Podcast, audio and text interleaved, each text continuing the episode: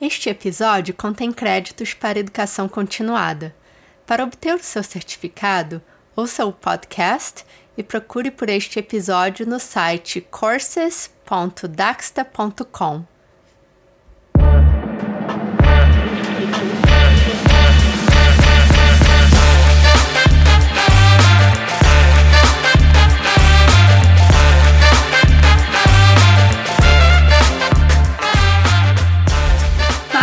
querida, estamos de volta com mais um episódio do Tudo Ava da Daxa.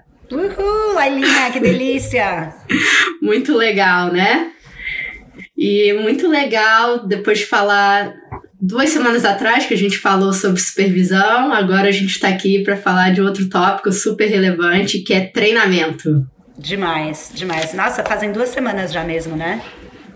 Duas semanas passa muito rápido. Bateu saudades. Vamos conversar. Vamos conversar. então, treinamento. A gente vai falar de treinamento, mas não de não de uma formação acadêmica, né? Não vamos falar de hoje de mestrado, doutorado, essas coisas. Vamos falar só de treinamento de, de competências ou de habilidades para poder fazer o trabalho, é isso? É, então acho que é focando na função, né? Então você tem uma função, o que, que a gente precisa fazer, né? Quais são as habilidades que a gente precisa aprender, como que a gente ensina essas habilidades, como que é esse processo, se precisa reensinar ou, reavaliar, ou avaliar, enfim, mas bem específico para uma função, né? Então, de repente, agora eu entrei numa. Eu tô com um emprego novo, ou eu tô no mesmo emprego, mas eu fui promovido, e agora, de repente, eu vou ser um terapeuta, ou vou ser um supervisor, ou ser. Enfim. É, como que o que, que, que, deveria o que, que de repente na nossa opinião e, e também buscando né literatura baseando na literatura como que é a melhor forma de ensinar né e de identificar até né esses, essas habilidades necessárias para fazer um trabalho efetivo Demais. E vamos então também focar um pouco na parte de, do tratamento para o transtorno no, do autismo, né? Quer dizer, vamos ser bem, bem focados. Transtornos do desenvolvimento em geral, certo? É, esse é o nosso background, né? Acho que já há muitos anos, acho que essa vem a, é a área que a gente vem trabalhando. Acho que Posso generalizar, né, Paulinha? Acho que nós dois. Eu acho que a gente pode, Galinha, mas eu acho que também. Mas também pode ser um tópico para outro dia, né? Você fez pode. muita coisa do treinamento, de, de desenvolver treinamento, eu fiz muita coisa de desenvolver avaliação de qualidade. Quer dizer, a gente poderia pensar no treinamento em outras áreas, uma área mais de organizacional. Ah, uhum. Uh, mas acho que hoje vamos focar mesmo no treinamento de quem vai estar tá ali fazendo o serviço, né? Então vamos falar um pouco de, das equipes, de treinar as equipes e de treinar os indivíduos que vão estar trabalhando com, as, com, com os clientes, certo? Perfeito.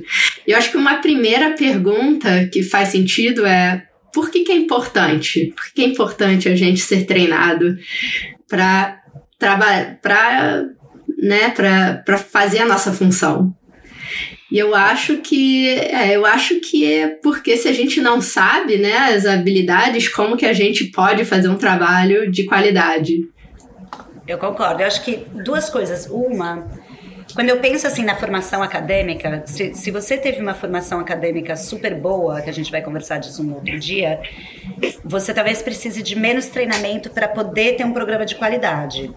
O problema que eu vejo é a parte da equipe, né? Na hora que você tem um, um número maior de pessoas trabalhando com o mesmo grupo de clientes, de, daí, se você não tem um treinamento, cada um vai fazer uma coisa diferente. Então, acho que o treinamento ele ajuda a fazer o, o serviço ser mais sistemático, né? Do tipo, tá todo mundo fazendo do mesmo jeito, usando. Porque existe mais de um jeito de fazer as coisas, né? Sim. E eu acho que também, se eu, se eu tenho existe a expectativa que eu engaje em alguma habilidade, como que eu posso engajar se eu nunca fui treinada nessa habilidade? E acho que às vezes a gente assume que essa habilidade já é parte do repertório de algumas pessoas e não necessariamente é o caso. E eu acho que existe inicial, também. Né, você tá pensando? Treinamento inicial. Sim, então se eu fui contratada, né, para uma. Ou se eu contratei alguém para trabalhar comigo Vamos supor que essa pessoa vai ser um supervisor.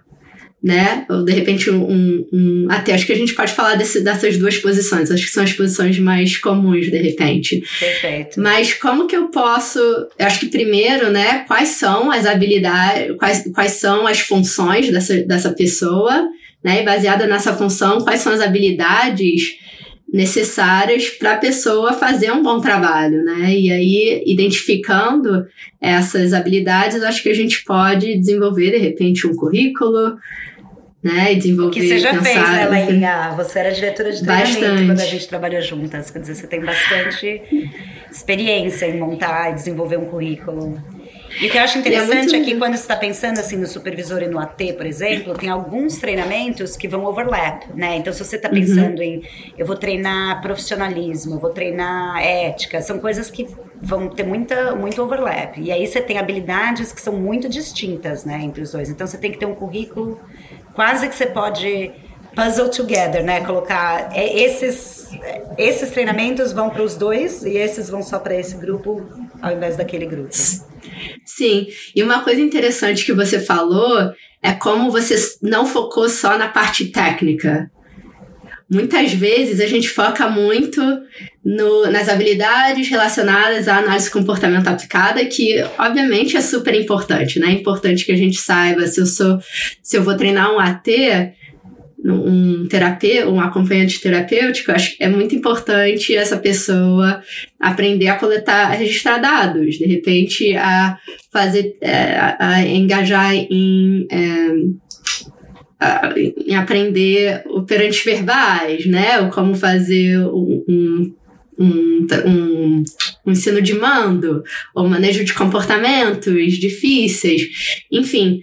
Mas fora dessa parte técnica, que é muito importante, tem outras áreas que também são tão importantes como, né? Como você comentou, a parte ética, a parte é, de profissionalismo, dependendo do caso, vão ter tópicos de compliance, né? Que é importante saber, de repente, o que, que a gente faz caso tenha uma enchida. Tem muita chuva que a gente precisa sair do, sair, sair do, do enchente, prédio. não é uma enchente? enchente. Ai, que ótimo. Você sabe que eu acho um dos meus tópicos prediletos, aí a gente volta para esse assunto, mas um dos meus tópicos prediletos de treinamentos que não são técnicos é organização do tempo da pessoa. Eu acho que as pessoas que não sabem se organizar acabam, acabam sendo muito menos efetivas, uh, sentindo muito mais estresse com relação ao trabalho. Então, para mim, assim, você ter uma agenda super clara do que você vai fazer em cada hora do dia, você ter o link do, da reunião que você vai ter salvado no lugar certo, você ter o seu inbox de e-mails separados com sub, sabe, com tipo folderzinhos um para cada tópico. Tem um livro que a gente leu, não sei se você lembra, que chamava Getting Things Done, do David Allen. Sim. Nossa, Sim. super livro sobre isso, né? Super livro. E eu acho super concordo quando eu fui diretora clínica lá em São Francisco, na Califórnia, eu contratava muitas, muitos clínicos, né? Muitos BCBAs e até terapeutas. E interessante, na minha experiência, foi que a gente tinha muitos BCBAs, né, muitos clínicos, que a parte técnica sobre análise de comportamento aplicada era muito boa, era muito, muito boa. Mas a organizacional não. E era interessante como eles acabavam não tendo um bom desempenho.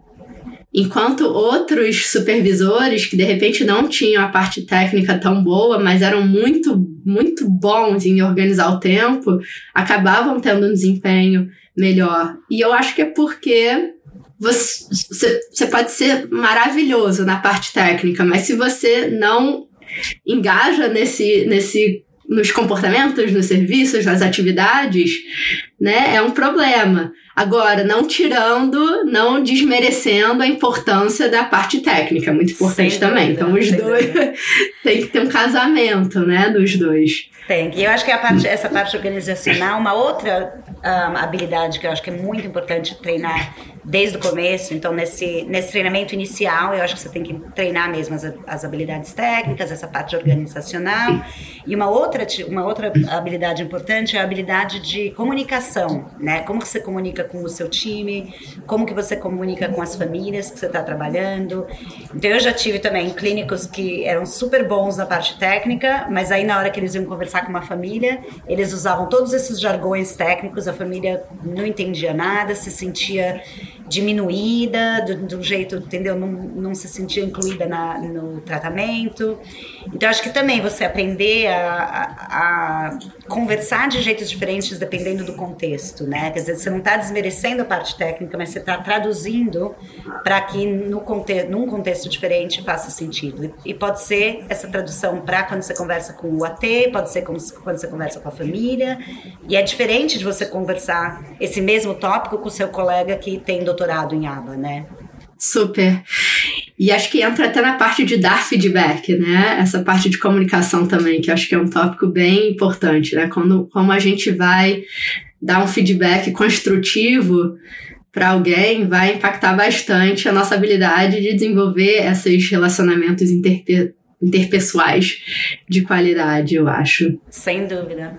E Elaininha, aí depois tem a coisa também, eu acho, da gente. Tá bom, você faz esse treinamento inicial que, que dá trabalho para montar, né? Porque, porque se você lembra, você desenvolveu o treinamento de, de AT, era 40 horas, mais demonstrando, uh, tinha uh, checklist para demonstrar as habilidades, então era um treinamento super compreensivo. E para o BCBA uhum. também, né? Você tem também um currículo super compreensivo.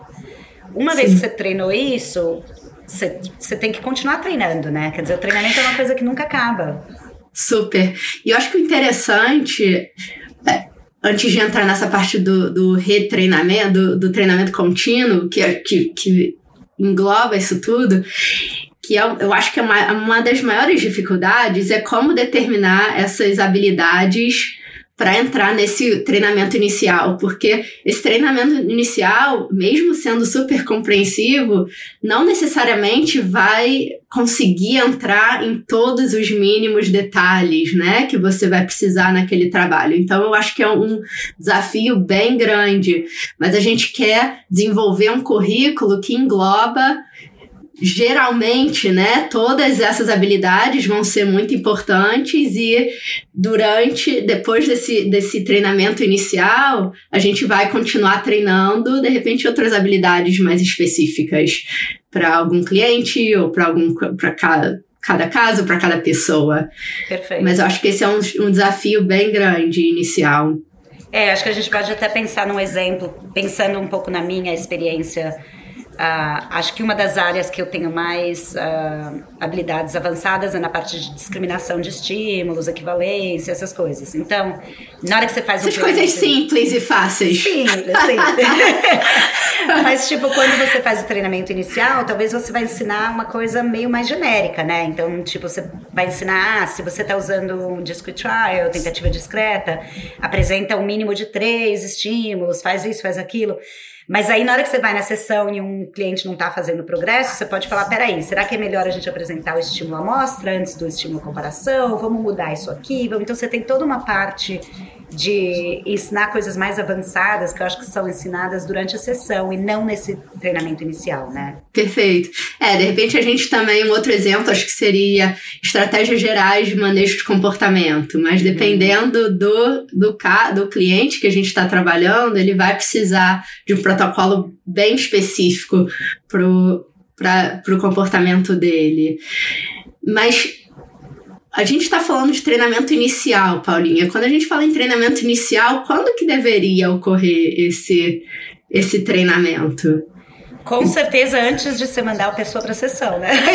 Antes. de falar de experiência. Você sabe que a, minha filha, que você conhece, algumas das pessoas que vão ouvir o podcast conhecem, começou Amo. a trabalhar como terapeuta recentemente. E um dia ela me ligou e falou: Mãe, eu tô indo para a sessão e o supervisor, não, ele tá doente. O que, que eu faço? Eu falei: Nossa, eu, você não pode, né? De, tipo, mandar a pessoa para a sessão sem ter de tipo um mínimo de treinamento, né? Então eu acho que assim, esse treinamento inicial todo tem que ocorrer no momento que você contrata e pode ocorrer simultaneamente. Eu não, eu não tenho nada contra o treinamento no job, né? Então, tipo, eu vou para uma sessão e eu vou te mostrar. Mas aí a gente vai falar um pouquinho como treinar. Eu acho que se você vai treinar na sessão, às vezes é melhor do que treinar com, com vídeos ou, né?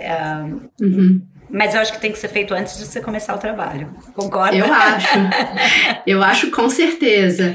De repente, parte do treinamento talvez venha a ser no trabalho, né? Mas você ainda está sob supervisão de um supervisor, de um treinador.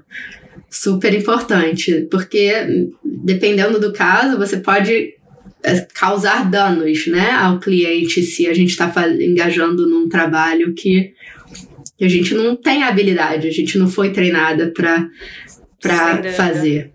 Uma das vantagens, eu acho, aqui, de, recentemente nos Estados Unidos, os seguros de saúde que estão reembolsando pelo serviço, alguns deles exigem uma, uma credencial que faz com que a pessoa tem que ser treinada até um mínimo de, de capacidade, né? Ou de umas habilidades mínimas. Então, para o AT, para o terapeuta, tem um teste, que é o teste nacional, que eles têm que passar e eles só podem sentar para fazer o teste, aplicar para fazer o teste, se eles tiverem concluído um currículo que tem o um mínimo de 40 horas, né? Então, acho que isso é uma coisa para a gente pensar no Brasil. Como você não tem esse requerimento, como que você determina isso, né? Uhum. É, eu acho que volta para qual que é o qual que é a função de cada pessoa, né? E acho que é importante delinear de verdade, né? Essa pessoa precisa desenvolver protocolos para os seus clientes, protocolos clínicos. Então, como que a gente treina ela para desenvolver protocolos clínicos? Ou então, como a gente avalia se ela sabe, né, se ela tem um repertório de, de engajar nesse comportamento, né? Porque se, já, se, o, se, o, se esse repertório já, já existe no, no comportamento dela, de repente a gente não precisa fazer esse treinamento. Laila, né? isso já... é uma questão tão importante para mim, que é a coisa de não treina as pessoas em coisas que elas não precisam ser treinadas, né? Aquela coisa de ter um pré-teste, de você ter um. Eu acho tão importante, porque senão você está gastando o tempo das pessoas ensinando coisas que elas já sabem. E é muito comum isso, né? Eu acho que é comum e eu acho que é, às vezes existe uma dificuldade e às vezes é o tempo mesmo, né? Eu acho que às vezes quando você tem um sistema que todo mundo passa por aquele sistema, acaba facilitando a vida do, de quem está fazendo treinamento. Mas o interessante é que se você tem a capacidade de, é, de fazer esse, essa avaliação né, inicial, inicial é. esse teste inicial, essa pessoa começa, pode começar a trabalhar muito mais rapidamente, né? Então acho que é um, uma balança, mas dependendo do caso também, eu acho que o que é interessante é, às vezes eu já tenho uma habilidade, mas eu quero ensinar, ou, ou, às vezes a pessoa que eu tô treinando já tem uma habilidade, mas eu quero ensinar como que é feito na nossa na nossa é. clínica. Uhum. É. Então, mas de repente a gente pode fazer esse treinamento muito mais rápido. Sem dúvida. E eu acho que também uma outra diferença que mais ou menos uh, é parecida com isso é a coisa de treinar todo mundo junto, como um grupo grande, todo mundo é trabalho. Eu vou ensinar todo mundo a mesma coisa num grupo grande. Ao invés de uhum. ser uma coisa mais né, da análise do comportamento, de olhar para você, vou analisar o seu repertório, vou fazer um plano individualizado. Dá mais trabalho, Sim. né, fazer desse jeito, mas eu acho mais efetivo. Eu acho que também depende. Quando a gente trabalhou junto, né, Paulinha, a gente estava treinando muita gente todo mês. Então era o quê? Uns, no mínimo 40 pessoas por mês, eu diria se não mais. Nice. Né? Quando a gente está falando em clínicas menores, de repente a gente não está contratando com uma frequência tão alta, né? Então eu acho que abre essa possibilidade para poder fazer uma coisa mais focada no individual, no, no indivíduo, e eu acho que facilita para todo mundo, porque se eu tenho um número baixo de pessoas que eu estou contratando e que eu estou treinando, né? Se a pessoa já tem esse repertório, nossa, esse treinamento é muito mais. Eu estou usando menos o meu tempo como treinador, menos o tempo da pessoa, isso significa que ela consegue trabalhar o mais rápido possível com aquele cliente. Que esse Sim, é o objetivo, né? O objetivo é estar bem qualificado para dar um, tra um tratamento de super alta qualidade. Sem dúvida. E eu acho que isso across todas as across, em todas as funções, né? Porque assim, é, é o secretário da clínica que tem que ser treinado para responder o telefone e atender ao que aquela família precisa. Ou se uma sessão está cancelada, saber como que eu acho alguém para poder ir e fazer essa sessão é o uhum. assistente, é o terapeuta, é o supervisor. Então, quando a gente fala no treinamento, acho que os mesmos, os, os dois, o treinamento inicial e o treinamento continuado, a gente tem que pensar em todas as funções, todas as pessoas que estão né, provendo esse serviço. Eu concordo, e eu acho que muitas vezes na minha experiência, pelo menos, eu vejo um foco muito grande no terapeuta, no supervisor, e não necessariamente na equipe. Né? Então, se a gente quer que a pessoa que faz agendamento, de repente a gente tem alguém na nossa clínica que faz agendamento de sessões, se ela nunca foi treinada, vai ser difícil, né? A gente ter expectativa que o trabalho vai ser feito com a qualidade que a gente quer ver. É. E eu tenho uhum. certeza que essa pessoa vai se sentir super bem sendo incluída, né? Então eu lembro que nas minhas reuniões era, vinha, era todo mundo. Nosso time de leadership é o time inteiro, é a secretária, é o supervisor, é o AT. Eu acho que não só isso, que eu saiba, a gente não tem estudos experimentais nessa área, mas a minha hipótese seria que, de repente, a pessoa, a gente consegue manter essas pessoas na nossa. Né, trabalhando com a gente por mais tempo, porque agora ela está bem treinada, ela tem o suporte, ela sabe o que ela está fazendo, provavelmente o resultado do tratamento dela vai ser ótimo. De repente a gente consegue manter o pessoal por mais tempo, né? Que é um problema grande na nossa área, não só nos Estados Unidos, não só no Brasil, mas em todos os lugares. É, um time feliz fica por mais tempo, com certeza. Não é? É. Vamos fazer um intervalinho rapidinho, só para pegar Nossa, um pouquinho mais já? passa rápido, né? Quando a gente... Muito rápido. então, tá, então maravilha. Então a gente já volta. Tá bom, beijinhos.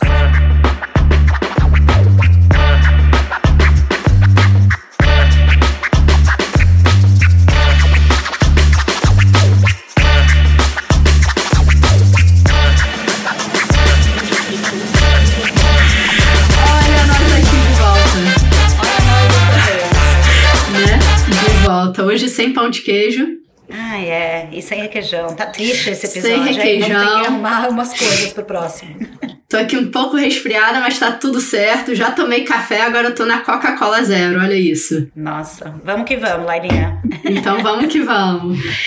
Então, tô adorando. Esse tópico de treinamento é um dos preferidos e super importante, que acho que eu acho que muitas vezes, né, Paulinha, a gente tá tão na pressa de da pessoa entrar para trabalhar já com o cliente, né, que acho que às vezes a gente atropela um pouco o processo.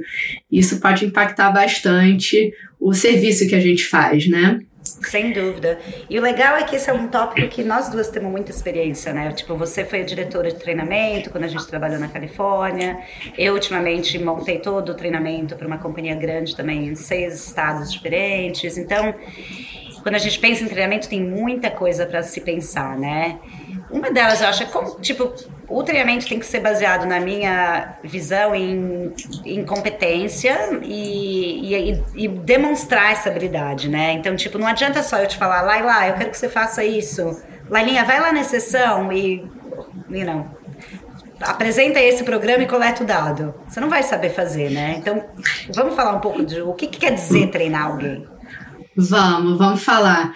Eu acho que é isso mesmo. Às vezes, se você dá, se você me fala isso, né, Paulinha, de repente a minha interpretação vai ser uma totalmente diferente do que você quer que eu faça. E, e quando a gente está falando de um da análise de comportamento aplicada, voltado né, para o tratamento do autismo e outros transtornos de desenvolvimento, cara, é muito complexo o que a gente faz.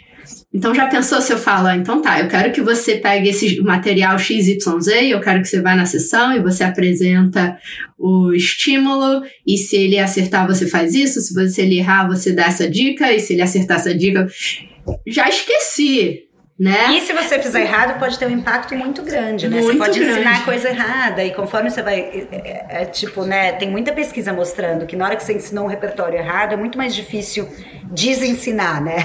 É melhor você não ensinar nada do que ensinar Sim. errado. Super, super. E o legal que a gente tem na, na nossa literatura, mais de 40 anos de literatura, né, nesse, nesse procedimento chamado é, Behavioral Skills Training, às vezes conhecido como BST. Mais de 40 anos de pesquisa demonstrando o, tempo todo que é efetivo para treinar pessoas. Exato. Muito- e a gente continua ainda é, publicando, demonstrando a efetividade do, ABC do. BST. E não só isso, mas a gente às vezes esquece de usar, né? Quer dizer, eu já vi Super. clínicas em que as pessoas têm um treinamento e o treinamento é uma, uma pessoa apresentando uma palestra. E aí você fala, ah, eu treinei, então vamos dizer lá, ela vamos dizer que eu quero te ensinar a escrever um programa usando equivalência para ensinar o nome dos estados do Brasil eu posso fazer uma palestra e te mostrar com um PowerPoint, te falar, olha, é assim que você devia fazer, você devia montar a sua, a sua folha de registro desse jeito, você deveria apresentar primeiro esses estímulos, tudo isso. Agora, você aprendeu? Não sabemos. Porque eu só te, eu te dei o material, mas eu não te mostrei como fazer e eu não vi você fazendo. Sim. Então, vamos falar, quais são os passos desse DST? Então, primeiro, né, a gente quer te dar informação sobre o comportamento que a gente vai te ensinar. Né? É, depois de dar informação, eu vou te mostrar, vou modelar como que é, como que esse comportamento deveria ser feito.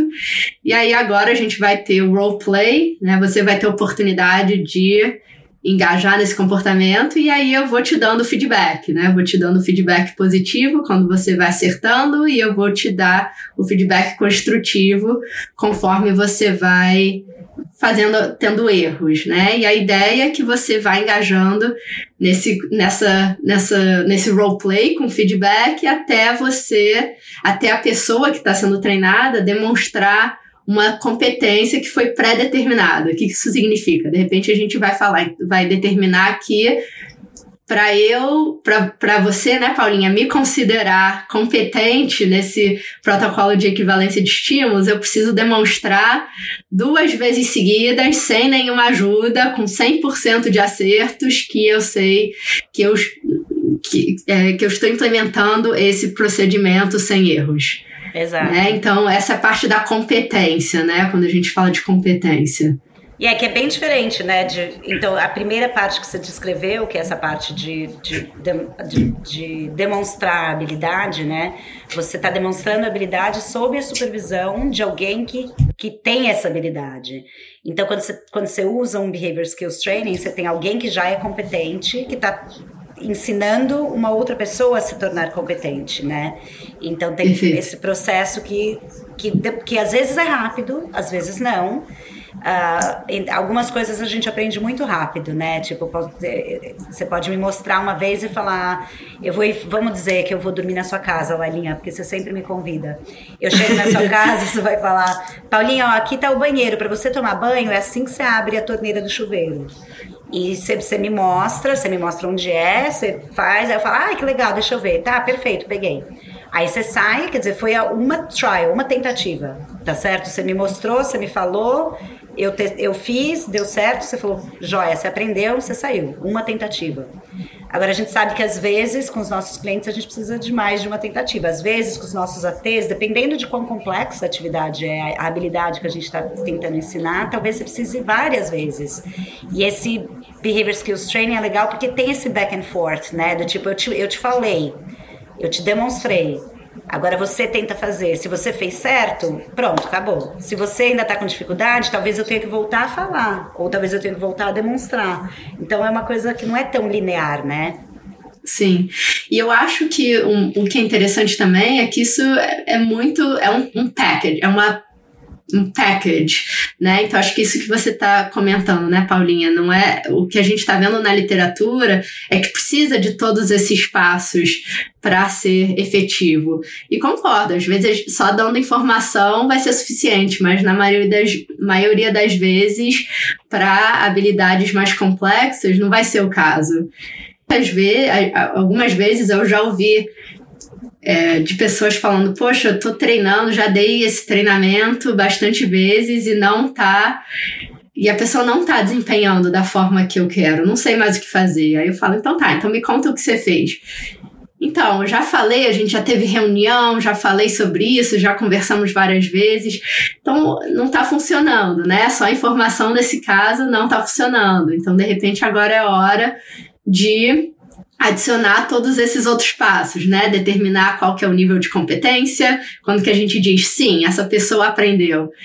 E aí fazer modelar, fazer o roleplay, dar o feedback, até a pessoa demonstrar sua competência. E dependendo do caso, né, acho que a gente a gente está falando de, de treinamento inicial e treinamento contínuo, né? Então, o treinamento inicial seria esse é, antes de começar o, a função, que a gente pode já implementar o BST.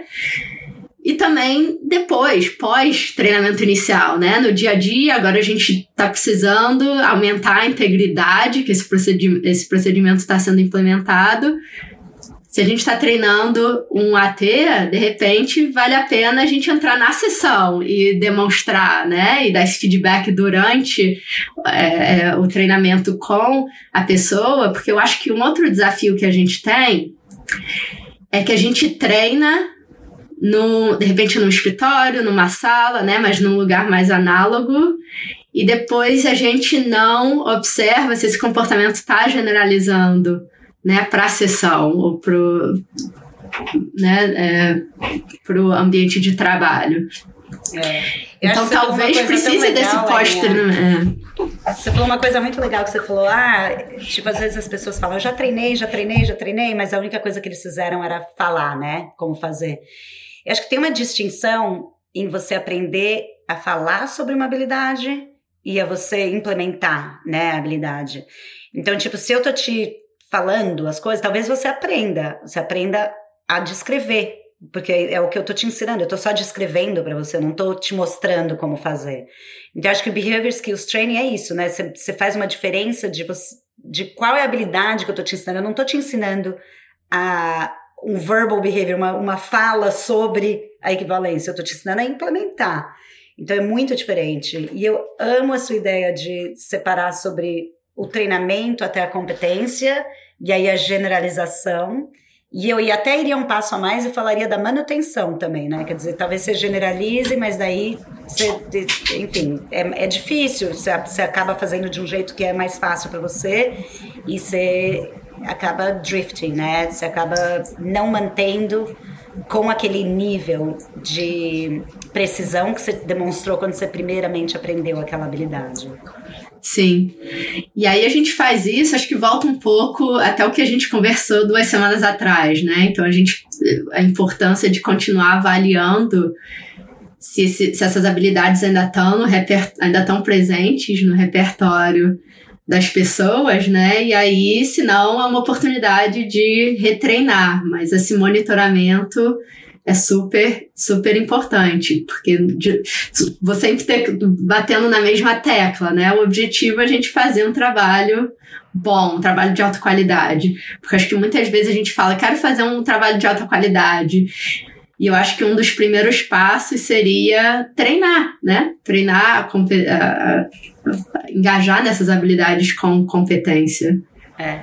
E Laila, algumas delas eu acho que, que elas podem ser mais verbais, né? E outras não.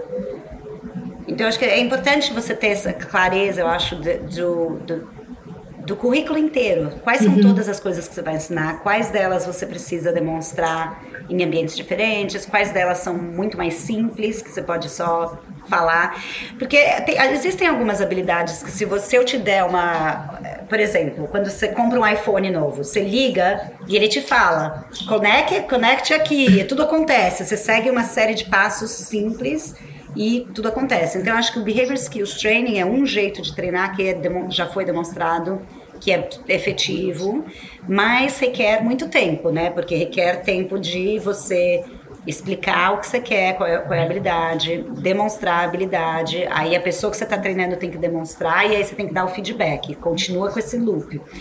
Se você pensar no número de habilidades que você tem que ensinar um supervisor ou um AT, você não pode fazer todas as atividades desse jeito, né? Então, quer dizer, a gente tem que também ser um pouco flexível e, e, e pensar. Tem algumas atividades que são tão básicas, por exemplo, uh, chegar na hora certa da sessão. Você não precisa fazer um BST para isso, né? É uma instrução e tem, acho que tem várias outras habilidades que dá para você ter ou uma instrução escrita ou uma instrução verbal, uh, enfim, outros jeitos de ensinar, né?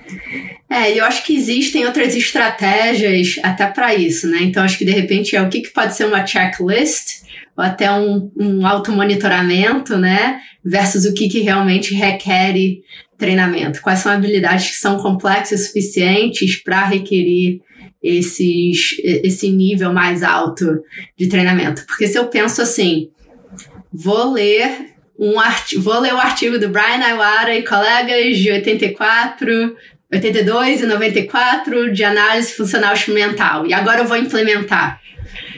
Nossa, muito difícil, né? e vou implementar e de, e de, forma que os nossos clientes vão estar seguros, a nossa equipe vai estar segura. Nossa, é até é um problema, né? Acho que eu acho que eu, acho que eu poderia até dizer que provavelmente vai ser um problema. Se você nunca foi treinado em como fazer uma análise funcional experimental, você deveria receber esse treinamento antes de ir lá, ler o artigo e tentar implementar. Lala, esse exemplo é ótimo. Se você tem lembrar, uh, então, eu acho que usando o Behavior Skills Training é um jeito excelente de ensinar a fazer uma análise funcional experimental, né? Mas você lembra que a gente tem um projeto, eu e você, com mais umas outras colegas, que é, na verdade, ensinando essa mesma habilidade, mas usando um wireless teaching procedure com uh, virtual reality, realidade virtual. Então, do tipo, eu acho que é, a gente como analista do comportamento, a gente tem tantos métodos de ensinar, né?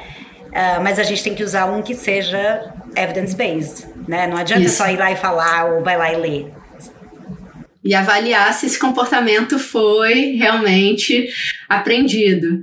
E interessante, Paulinha, acho que a gente pode falar um pouco também sobre modalidades né, de, de treinamento, talvez, porque, porque de repente essa parte. É, porque, como você disse, pode ser muito tempo intensivo. Né? A gente pode gastar muito tempo fazendo esse treinamento. De repente, pode ser que a gente gravou uma parte né, do treinamento, de repente essa parte de informação foi gravada e agora a gente entra, porque não vai mudar de pessoa para pessoa, e agora a gente entra para fazer a parte de, de, de treinar, de practice, né, do é. roleplay, demonstração e feedback. Então existem formas é, híbridas, talvez, de, formas que ajudem a gente a ser um pouco mais efetivo, um pouco mais eficiente. É, eu acho, acho que, que eficiente é a melhor é que é, num treinamento é uma coisa que requer muito preparo, né? Não adianta você falar, ah, vem aqui que eu te treino. É, peraí, qual que é a habilidade, qual que é o melhor modo de treinar?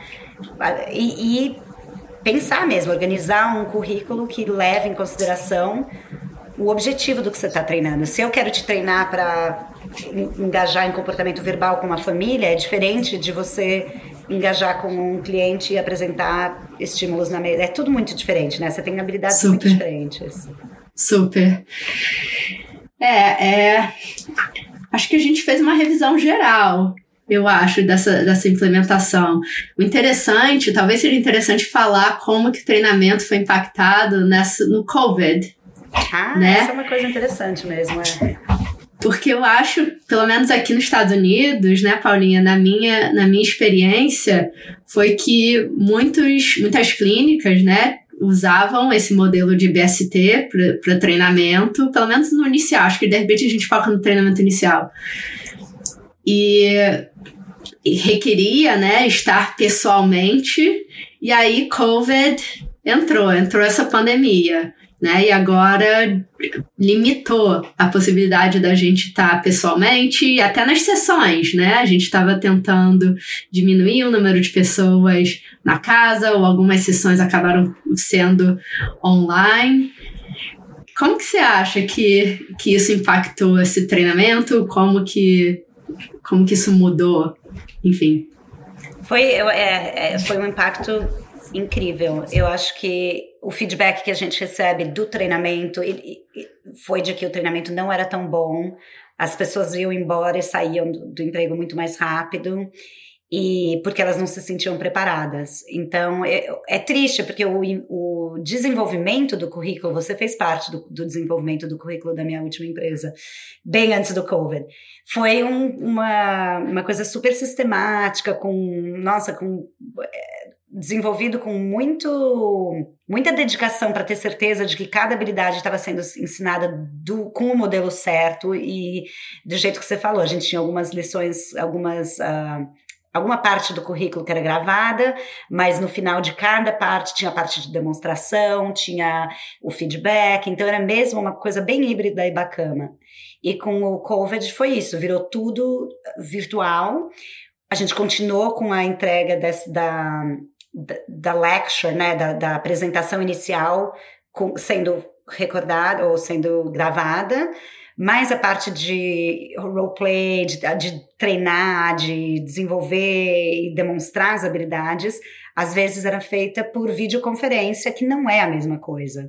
E não tinha o cliente junto, não tinha. Então, essas pessoas demonstravam tudo por essa videoconferência e aí chegavam na casa de uma criança e não generalizava do mesmo jeito. Você entra lá e agora está de frente com um, um indivíduo.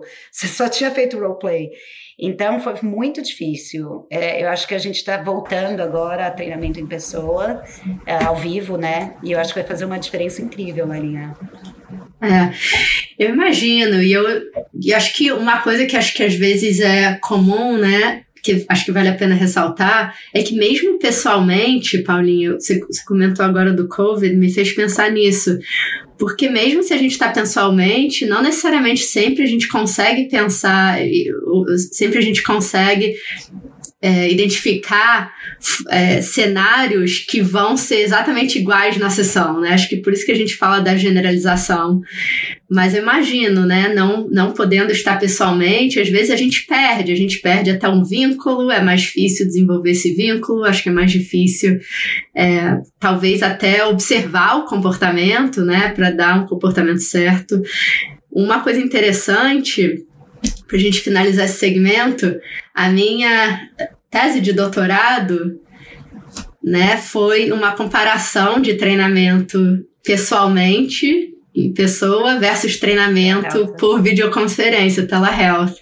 Já tem alguns anos, isso foi antes da, da da pandemia, porque a minha ideia sempre foi, né, tentar de repente fazer, tentar colaborar com o Brasil, ou ajudar de alguma forma, então sempre tive interesse em como que a tecnologia poderia facilitar isso. O que a gente viu foi que foi bem parecido. O pessoalmente foi um pouquinho melhor, é, em videoconferência foi foi um pouquinho menos efetivo, menos eficiente, mas tão pouco que foi bem, que comparou bastante. Foram poucos dados, poucos participantes que a gente que a gente registrou dado, mas foi uma foi interessante fazer essa avaliação de eficiência e de efetividade nos dois. E Eu foram só alguns, um algumas é, depende né? um pouco também de quanto você prepara, né? Do, tipo, o seu treinamento remoto, se você tiver um currículo que você está presente, que você está observando, ao invés de ser uma coisa que é remota e é meia boca. Sim. Né? Sim, e foi, individual, foi individualizado e eram habilidades mais simples, né? Então a gente pegou habilidades comuns em DTT e quebrou as habilidades em quatro habilidades. Então foi foi, tiveram habilidades um pouco mais complexas e outras um pouco mais simples, mas foi bem legal. Acho que é importante essa avaliação, né? Acho que no final das contas, acho que essa conclusão, né? Vamos avaliar e ver se está sendo efetivo, e isso ajuda a gente a tomar a decisão como, sobre como prosseguir. Com treinamento, perfeito. Com treinamento. É. Vamos dar uma pausa? Vamos, Vamos dar uma segunda. Então, então a gente já volta. Tá, até já já.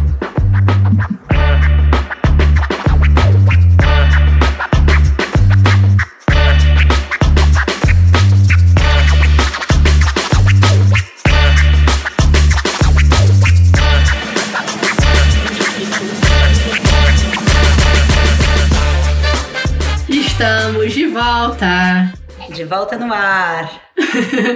de volta no ar falando sobre treinamento. Tópico super importante, relevante que todo mundo passa, né? Ou deveria passar, pelo menos. Deveria, deveria. Deveria. Para cada, né? A gente já falou que importância de pessoas para cada função, né? De, de aprender sobre habilidades técnicas, habilidades de profissionalismo, até é, éticas, de compliance, de como que a, a clínica funciona, né? Quais são as regras internas, enfim. Super, super importante para qualquer função, para qualquer pessoa. E aí a gente falou, né, Paulinha, de estratégia de treinamento, a gente focou mais no Behavioral Skills Training, mas até você comentou que essa não é a única estratégia de treinamento, né? Às vezes tem treinamento sem erros, talvez, ou enfim. É, acho que a BST acho que é mais estudada, né? Por isso que a gente focou nela, mas acho que é importante ressaltar que existem, né, outras estratégias para fazer treinamento e às vezes informação pode ser dada, né? Informação por escrito, informação vocal, enfim, às vezes é o suficiente para para ver o comportamento acontecer. E aí, né, a gente falou sobre a importância de avaliar, né? Depois, se você está treinando alguém no, num ambiente mais análogo, né? É importante avaliar se esse comportamento está sendo generalizado, né, para o ambiente natural, para trabalhar com o cliente, enfim, ou em outros ambientes, em outros contextos. E aí acho que entra o tópico que a gente falou um pouquinho já, né? Mas sobre essa importância de monitorar esse comportamento que a gente ensinou. Total. É, e, e, acho que isso é uma coisa que às vezes a gente esquece. E quando a gente falou da supervisão no nosso último podcast, a gente falou um pouquinho disso. Do jeito que eu vejo, é que quando eu estou supervisionando uma sessão, então é um cliente que seria o meu cliente, quando eu chego na sessão, eu tenho que prestar atenção em duas coisas. Eu tenho que prestar atenção no programa, para ter certeza que o cliente está fazendo progresso. Então, eu tenho que ver que, que eu estou mesmo usando os estímulos certos, estão sendo apresentados na ordem certas. Então, eu estou coletando dado, na verdade, no comportamento do aluno ou do cliente. Mas, ao mesmo tempo, eu tenho que coletar dado e observar a pessoa que está implementando. Então, é, é uma coisa que Muitas vezes eu vejo supervisores entrarem na sessão e só focar no aluno e coletar dado, o aluno está aprendendo, mas você esquece que você tem que estar tá coletando dado e analisando a pessoa que está implementando. Então, do jeito que a gente uh, fez na minha experiência, é você ter uma checklist para o aluno, que, em cada tentativa discreta ou em cada oportunidade de ensinamento natural, como que o aluno respondeu, e, e enfim, foi positivo, não foi, precisou de ajuda, não precisou. E a pessoa implementando? Apresentou o estímulo certo, na hora certa? Uh, apresentou o reforço de maneira imediata? Era o reforço certo? Ele fez uma avaliação rápida de eh, preferência de, de estímulos. Então, eu acho que assim, durante a sessão você tem que ter esse dado de, né, de integridade da implementação do programa. É, o interessante é que na minha experiência eu já vi isso às vezes sendo feito de duas formas. Uma é vamos avaliar essa integridade geral da sessão, de uma forma bem geral mesmo. Então, se você chegou até na hora certa, se você está preparado com os materiais, e de geral, né? Geralmente você apresentou é, o SD, o estímulo discriminativo, antes, né? Ou a instrução, no caso. Sempre, às vezes, nunca, de repente, né? Você sempre reforçou, você reforçou o comportamento independente ou, ou correto, enfim Nunca, às vezes, sempre. Essa é uma forma, acho que tem várias formas de fazer, mas é uma coisa geral através de toda, da sessão toda. E aí acho que tem uma outra forma semelhante que é específico para um procedimento, né? Então, se a gente está, se eu estou avaliando se a pessoa, se o, se o meu supervisionando, se o meu AT de repente está implementando o procedimento de tato da forma que exatamente igual, né? Como eu escrevi o protocolo, se eu sou, se eu sou supervisora clínica. Então eu vou pegar todos aqueles passos do protocolo e vou avaliando. Né? Então é mais específico para aquele protocolo. Você também tem essa experiência ou como que, como que você vê isso? Eu tenho, Lailinha, e o que é, eu acho esse um tópico tão interessante, porque eu tenho a mesma experiência e aí a pergunta seria: você tem que fazer o, o checklist de integridade dos procedimentos específicos para todos os procedimentos? Porque imagina, uma criança tem 15 procedimentos, vamos dizer, porque você tem 15 objetivos. Eu acho que, que você acaba daí coletando muito dado que você não vai usar. E a gente fala um pouquinho sobre isso. Você deveria só coletar dado se você for avaliar e usar o dado. Então, na minha, a, a minha recomendação é que você sempre colete o dado do comportamento da criança e também não sei se precisa ser todas as tentativas, podemos discutir sobre isso. Mas a parte da integridade, eu a minha recomendação normalmente é coleta um dado geral sobre a sessão em geral. E aí, se você tiver qualquer programa em que a criança não está progredindo, da maneira que você espera que ela pro, esteja progredindo, aí que eu faço a coleta do dado no procedimento específico. Então é quase que uma coisa reativa. E talvez você possa fazer assim uma vez por mês, coletar em cada um dos programas para você ter certeza que está sendo implementado da maneira certa, mas eu não recomendaria coletar o dado no procedimento específico todas as sessões, a não ser que tenha um propósito. Eu concordo. Essa tem sido a minha experiência também. Então a gente está, de repente, é, com uma certa frequência, coletando dado da sessão em geral, né? Se o. Estou repetindo basicamente o que você falou, né? Mas se, se tem uma necessidade específica. O, todos os programas estão indo bem, menos o tato, um exemplo, né? Por exemplo. Então vamos ver antes de eu fazer alguma mudança nesse, nesse protocolo, vamos ver se ele está sendo implementado com integridade. Porque se ele não tiver, de repente é, é, o, é o questão de retreinar aquele protocolo. E não de agora eu vou reescrever um protocolo todo, né? Que se de repente aquele seria o suficiente.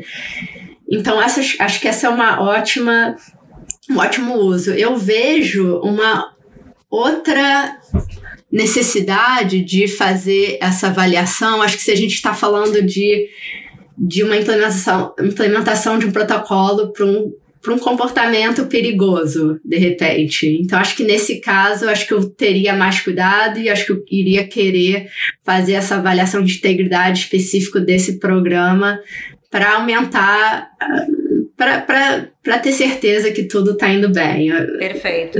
Isso, na verdade, me lembra de uma discussão que eu já tive com vários colegas, talvez com você até, de que a gente tem uh, espaço para fazer erro no, no ensino, para a maioria das habilidades, mas tem algumas habilidades que não, né? Então, às vezes, quando a gente escreve os objetivos, a gente fala, ah, ele vai ah, tatear esses estímulos com 90% de, de accuracy, né? De 90% das vezes que ele for apresentado com estímulo. Mas ele não pode atravessar a rua 90% das vezes, porque daí as 10% ele morre, né? Então, quer dizer, tem algumas coisas que tem que ser implementadas com 100% de, de tudo. Então, eu acho que esses são talvez os programas que eu concordo, você deveria estar coletando dado na integridade da implementação desses programas, porque qualquer erro é muito grande, né? Muito grande. E é isso, e isso nos dá tem, tem valor, né? Óbvio, eu acho, esperamos, né? A gente falou que a gente vai fazer esse estudo, mas, né? Acho que isso vai de ser diretamente relacionado com, provavelmente, com o progresso do cliente eu imagino, né? E eu acho que ao mesmo tempo nos dá a oportunidade de dar feedback com uma certa frequência para a pessoa que a gente está supervisionando. Então, assim, a gente está trabalhando no desenvolvimento profissional da, do nosso supervisionando, que é super importante. Né? A gente comentou sobre a importância de você se sentir, de você estar bem treinado, de você saber que você está fazendo bem, de você continuar é, crescendo. Todos nós temos a é, podemos crescer mais e podemos apresentar, a, aprender mais. E o feedback é uma forma, o feedback frequente acho que é uma forma da gente continuar crescendo. E tendo esses dados para tomar uma decisão é, informada. Às vezes a gente acha que as coisas estão ótimas, ótimas, mas não necessariamente estão, né? Às vezes, se a gente não está observando o que está acontecendo, a gente só está ouvindo de alguém, ah, isso aconteceu isso, ah, isso não está indo bem, isso está indo ótimo. Não necessariamente é o caso quando a gente realmente faz essa observação, né? Quando a gente faz essa observação, quando a gente coleta esse dado, a gente realmente tem o big picture, é. né? Sobre re, o realmente que está acontecendo. O que é interessante que você falou, Lairinha, que me fez pensar, na última vez que a gente fez um podcast juntas, a gente falou de supervisão, né?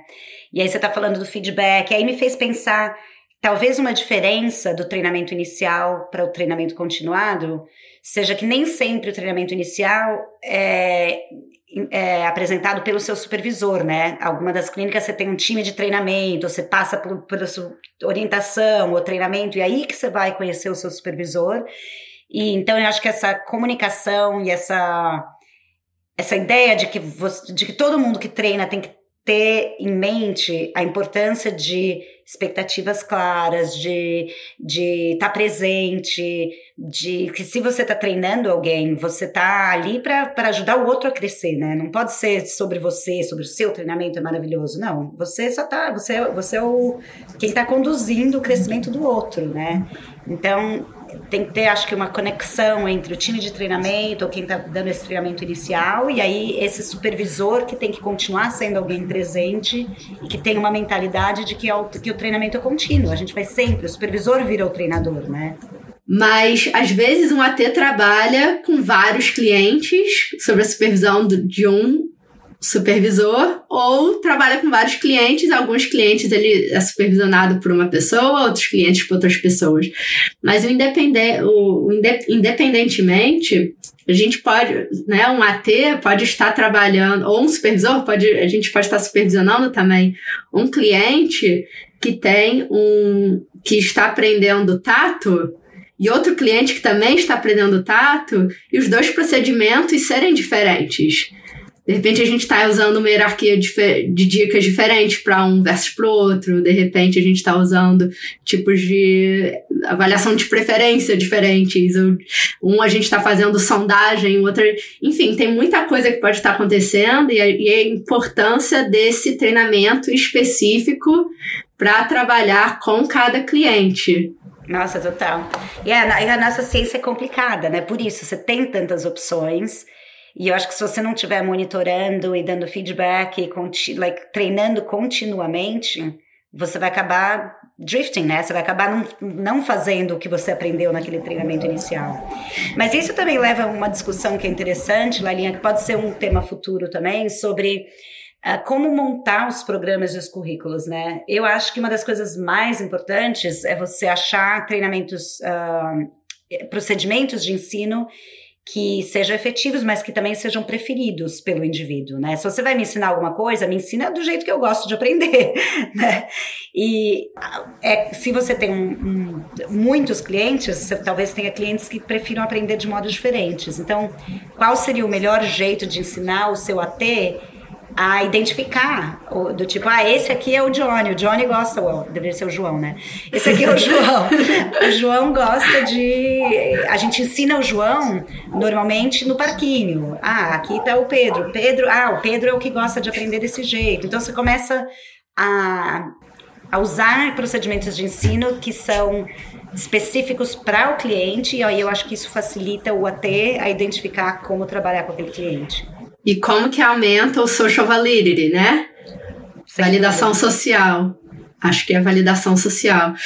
Eu acho que isso é um super tópico. Vamos botar para. A gente já tem, ó, a gente já falou de educação continuada, de formação de carreira, agora de é, determinação de currículo. Vamos botar. De ensinos, é. de. Mas acho, acho que é super que importante para o treinamento isso, porque se você não é, é. Tipo, se eu sou o supervisor e eu tenho seis ATs comigo, eu preciso ser super. Né, eu preciso pensar muito bem como que eu vou organizar todos esses treinamentos para poder. todos os currículos para poder treinar o meu time para implementar bem, né? E eu tenho que ser sistemática, do tipo, se eu for usar de um jeito, tipo, vou, vamos dizer que eu decidi que eu vou fazer uh, treinamento com pouco erro, né, o errorless teaching. E aí eu vou fazer o failing com 0, 3 e 5 segundos de esperar para dar a dica. Aí eu vou para o próximo cliente, eu uso 0, 2, 4 e 5. Eu tenho que entender o porquê eu estou fazendo isso. Eu, eu, só faria isso se fosse uma, um programa de remediação. Senão eu faria eles serem iguais. Porque é mais fácil para o terapeuta implementar. Então, eu acho que você tem que pensar nisso quando você está planejando o treinamento. E às vezes, até com o próprio cliente, talvez você esteja usando um procedimento, nesse exemplo, né, de dicas específico para o tato e um outro diferente para discriminação condicional, talvez. Né? E eu vou te contar uma história. Tô pronta. Quando, não sei se você, não sei se você lembra disso ou se a gente até conversou sobre isso, mas é, na minha última função, quando a gente trabalhou junto, que eu era diretora de serviços clínicos. Sim, você era minha supervisora. Era Não sei se você vai lembrar disso. Eu lembro que eu era sua supervisora. yes. yes! Já é o primeiro passo, já é o primeiro passo. Mas quando, quando eu comecei a trabalhar com uma, com uma equipe, eles só tinham, os terapeutas só, só tinham sido treinados é, em como implementar procedimentos de dica mais para menos.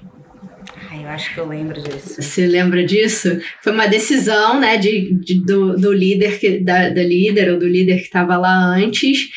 E aí foi uma dificuldade, né? Porque tecnicamente, não sei se tecnicamente, mas eu acho que o, o racional da época foi que muito mais simples, né? Vamos aprender um, vamos usar esse um procedimento com todos os clientes, mas é uma é um, não é a coisa certa de se fazer, né? Porque dependendo do cliente, dependendo do programa que a gente está ensinando para o cliente, talvez a gente vai usar procedimentos de dica diferentes. E eu estou dizendo isso porque a gente começou então a treinar outros tipos de procedimento de dicas e foi muito difícil treinar, porque agora já tinha um histórico tão grande dos terapeutas implementando só esse procedimento que foi muito, muito difícil. Menos para mais, delay, enfim. Foi muito, muito difícil. Então, acho que isso demonstra resistência. Então, acho que isso mostra como que. É, tô dando, de repente, uns passos para trás, mas, né, a importância de identificar também as habilidades e, e como que é importante. Acho que eu, o que me lembrou isso foi você falando da individualização, né? Como que é importante individualizar para cada cliente. E às vezes a gente não está pensando nessa individualização desde o início de tratamento, quando a gente está pensando no currículo de treinamento. Desculpa, treinamento, não tratamento. E acho que esse é um exemplo para demonstrar como que é importante é, focar nisso, né? É, entender que é importante individualização, então por que é importante individualização? A gente tem que treinar em procedimentos diferentes né? Nesse Eu caso. acho que mostra bem como a dificuldade, né, do, do, de você balancear entre você não fazer um treinamento super simples, porque é rápido, é simples e todo mundo pega, ou uma coisa muito complicada que daí fica muito difícil de implementar com integridade. Então, tipo, a gente é quase artistas, né? Porque na hora que você está desenvolvendo um treinamento, porque você tem que pensar ok, eu vou treinar essa pessoa para esse número de, de, habilidades. E uma coisa que a gente não falou também, Lailinha, é como você dividir isso no tempo, né? Então, tipo, às vezes eu já vi uh, currículos de treinamento que no primeiro dia Você ensina aquele a ter umas atividades super complexas, que daí duas semanas depois eles não lembram de nada que eles aprenderam no primeiro dia. Então, tipo, é você montar. É, montar o currículo de treinamento é uma das coisas eu acho mais difíceis, porque você tem que pensar muito qual vai ser como você vai sistemática, de uma maneira sistemática implementar, uh, treinar todas essas habilidades que essa pessoa tem que ter e como que você faz com que ela demonstre que ela aprendeu um número X antes de você mudar para as próximas, né? Porque daí você tem que ter certeza que ela aprendeu e que ela manteve.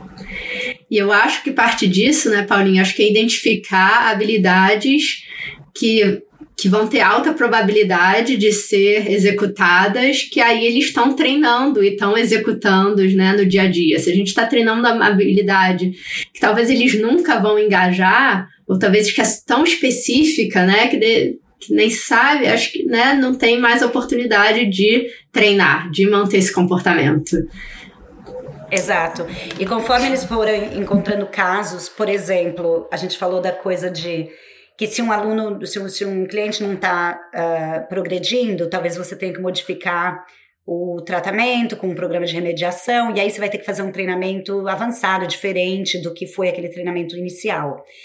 Então, conforme você vai ganhando experiência, talvez você tenha mais oportunidade de ter treinamentos avançados, de, de encontrar clientes que não estão progredindo. Então, você vai, você vai acumulando né, essa habilidade. Então, eu acho que você tem que pensar no treinamento inicial de alguém que acabou de entrar como terapeuta ou como supervisor e, e, e ensinar o mínimo para que aquele indivíduo seja, é, tenha sucesso e continue interessado em continuar aprendendo.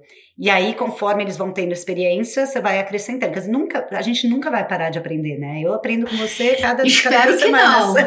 Ai, eu mais ainda. Espero que não. Eu acho que eu acho que esse, pelo menos para mim, essa é uma das coisas que eu adoro nessa no que a gente faz, né? Ciência. A gente está sempre aprendendo, a gente está sempre aprimorando.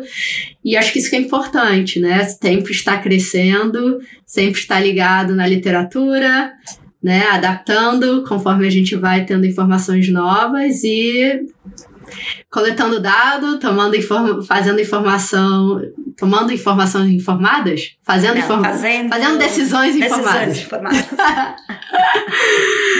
Mas maravilha. Ai, Mas adorei, Lelinha. Obrigada de ter, me ter aqui de volta. Tão gostoso conversar. É um prazer enorme, é uma honra. Estou animada para a gente continuar essas conversas em breve.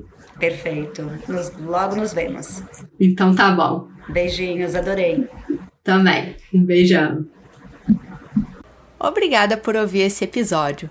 Para obter o seu certificado de educação continuada, vá no site courses.daxta.com, procure por esse episódio, faça a compra, complete o quiz e receba o seu certificado. Até a próxima!